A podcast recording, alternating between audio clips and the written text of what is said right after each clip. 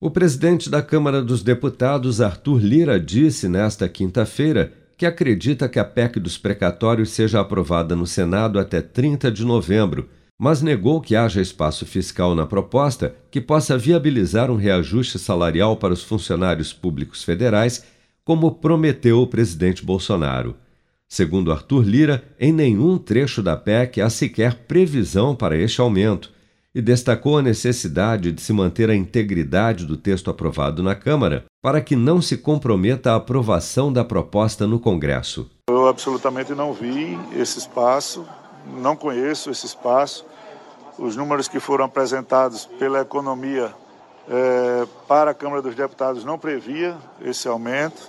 E eu penso que aquele, aquele portfólio de custos que foi amplamente divulgado para a imprensa, eles possam ser honrados para que a gente tenha a fidedignidade do que foi acertado nas discussões de plenário seja mantido na votação da PEC. Eu não me lembro, pelo menos, a não ser que esteja errado, de que tenha nenhum tipo de espaço para dar aumento a funcionários naquela proporção da abertura do espaço orçamentário. Na última terça-feira, o presidente Jair Bolsonaro disse à imprensa que a PEC dos precatórios iria abrir um espaço no orçamento para que todos os servidores federais, sem exceção, fossem reajustados.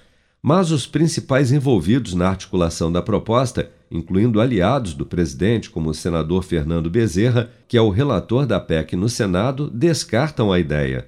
Não bastasse essa nova polêmica, a PEC dos precatórios ainda enfrenta grande resistência no Senado. Na última quarta-feira, um grupo de senadores se reuniu com Fernando Bezerra para apresentar uma versão alternativa do texto que ainda precisa ser analisado pela Comissão de Constituição e Justiça da Casa antes de ser votado no plenário do Senado.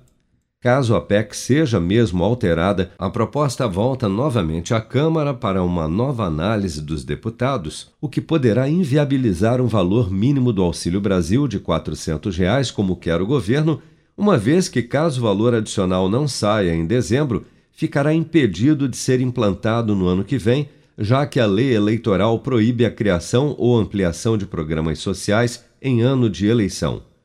Com produção de Bárbara Couto, de Brasília, Flávio Carpes.